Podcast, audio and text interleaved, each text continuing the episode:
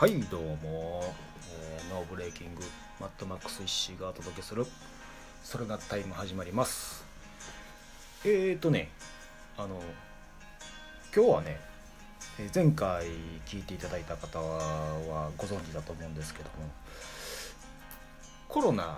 のことについてねちょっと音楽のそのライブハウスの状況がどうなってるのかっていうことをね、え白田翔吾を交えながら話そうと話すので、えー絶対聞いてほしいと 言うたんですけども実はねあの収録なんと1時間前に白田翔吾が超ハードスケジュールで難しいかもっていうのがねあの連絡来ましたね。ということでね、あのーまあ、あんまりこのコロナがあってその音楽の世界がどうなったのかっていうのをあんまり先延ばしにするつもりがなくてね、えーそんなわけで申し訳ないんですけども、あのー私一人でちょっと話させていただきます。でひょっとしたらというかこの内容はねひょっとしたら2回に分けてお届けするっていうことになるかもしれませんけどもね、えーちょっとねその辺ご理解いただいてパート2になったとしてもね、えー引き続き続けて、えー聞いていただきたいなと思います。あのーせやね。正直ね、あのーこのコロナというものが来てから、えー僕たちみたいにそのね、えー地元だったり仲良くしていただいたりしているところのライブハウスで、えーライブやってる人間も同様にね、あのメジャーアーティストたちと同様にねかなりね、あの揺れ動きました。で自分は特に今そのライブ活動をね、えー休止してる状態なんであのどう言ったらいいんかな。言うたらそのちょっと一歩引いた目線でね冷静に見つめれたというかあの、うん、見えるんですよ。こう何でもこう一歩引いてみると。例えばそうやな。あのえーまあアスリートとしてこうあるスポーツに専念してるとするじゃないですか。でまあ引退すると。そして引退するとねあのーていうかな。そのスポーツ界のことがねさらに客観的にね捉え捉えれるようになるんですね。あのもちろんいい面とそしてこうマイナス面ねが目に入ってあもっとこうしたらこの世界盛り上がるのになとかもっと楽しいのになとかね。もっとお客さんも楽しいのになってもっとこのアスリートも楽しめるのになとかね。いろいろ見えるんですね。それはあの職場も同じなんじゃないかなと思うんですね、えー例えば、えー営業を長くやっててその世界にいたら見えないことが辞めた途端にねいろんなことが見え出してあ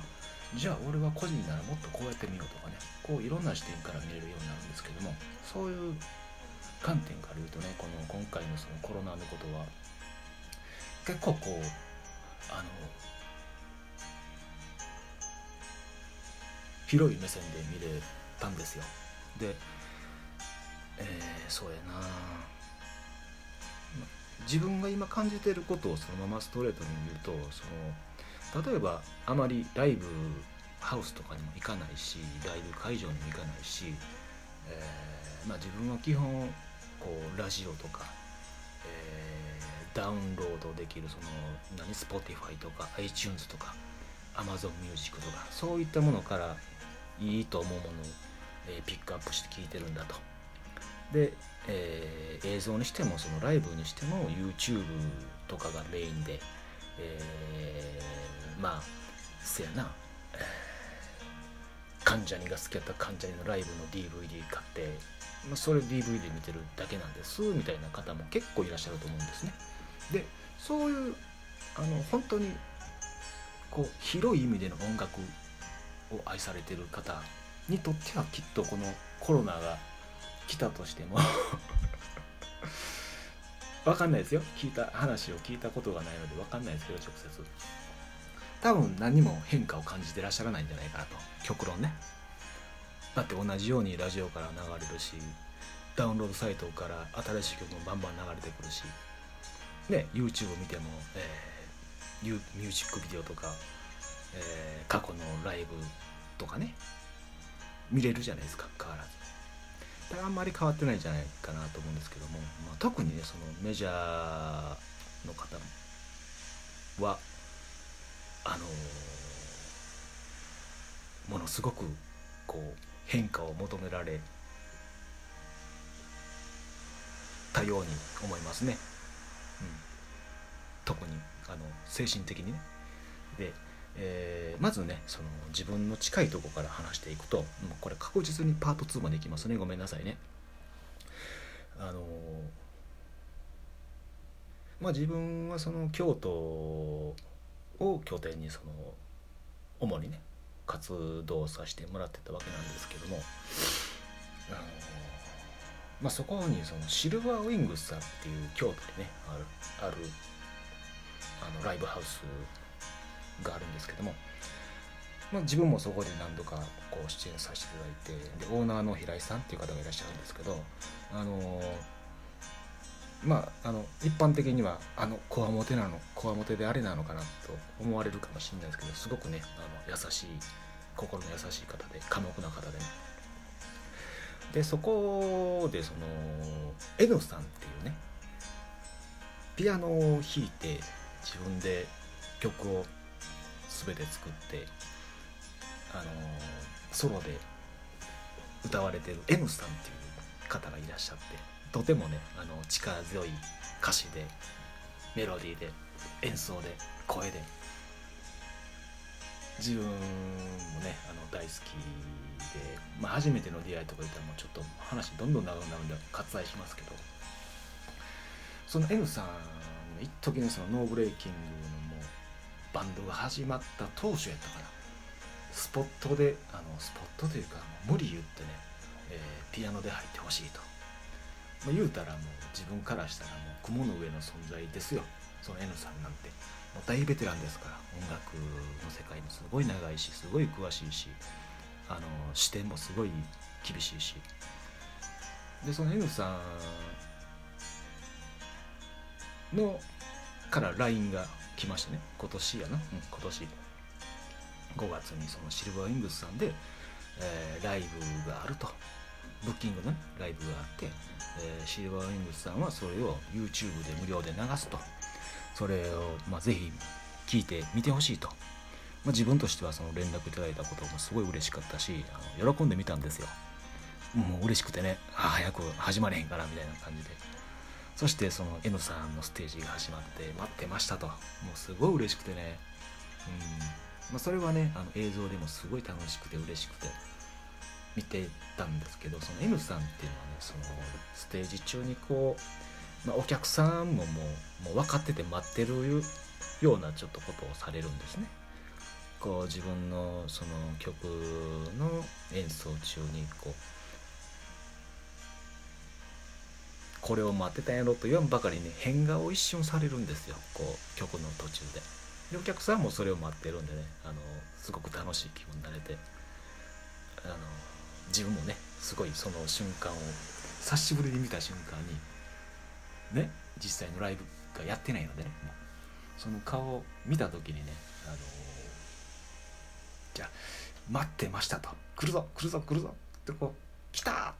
と思ってそのお顔をね拝見すると一瞬ねそのその表情が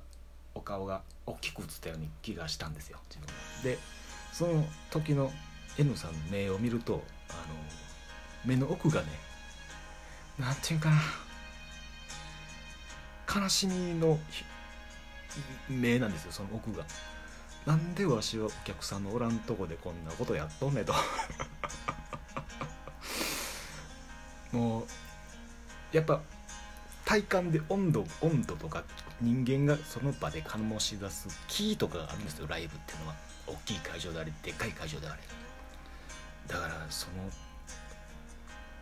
目で見た時に N さんのこう感情がバーン入ってきたというかねすごくわかると思ってもうもうそれを見た瞬間にもうそのライブねもう消したくなったぐらいなんですよ。悲しくて自分が。だからライブハウスそのシルバーイングスさんのスタッフさんも平井さんも同じような気持ちでやってるだろうしね。でもライブを止めるわけにいかないんでね。その努力も分かるんですけどもこれは果たしてあの賛否両論あるかもしれないですけどあえて言いますけどこれはライブなんだろうかと。その一言しか出てこなかったですね。うん。これライブなんかなって。言うたら生中継のもう、ライブ映像じゃんみたいな。普通のね、うん、ちょっと言葉あれやな。あの自分の表現が乏しいんでうまい言葉出ないですけどこれはライブじゃないよなっていうふうに思いましたね。まあそんな感じでちょっともう時間が来てしまいました、えー、ちょっとねパート2に続けてここから N さんの、えー、表情を見てライブじゃないんじゃないかっていうふうに思ったっていう続きからね、えー、次回ちょっとお話します、えー、ありがとうね聞いてくれて。またお願いします。バイバイ。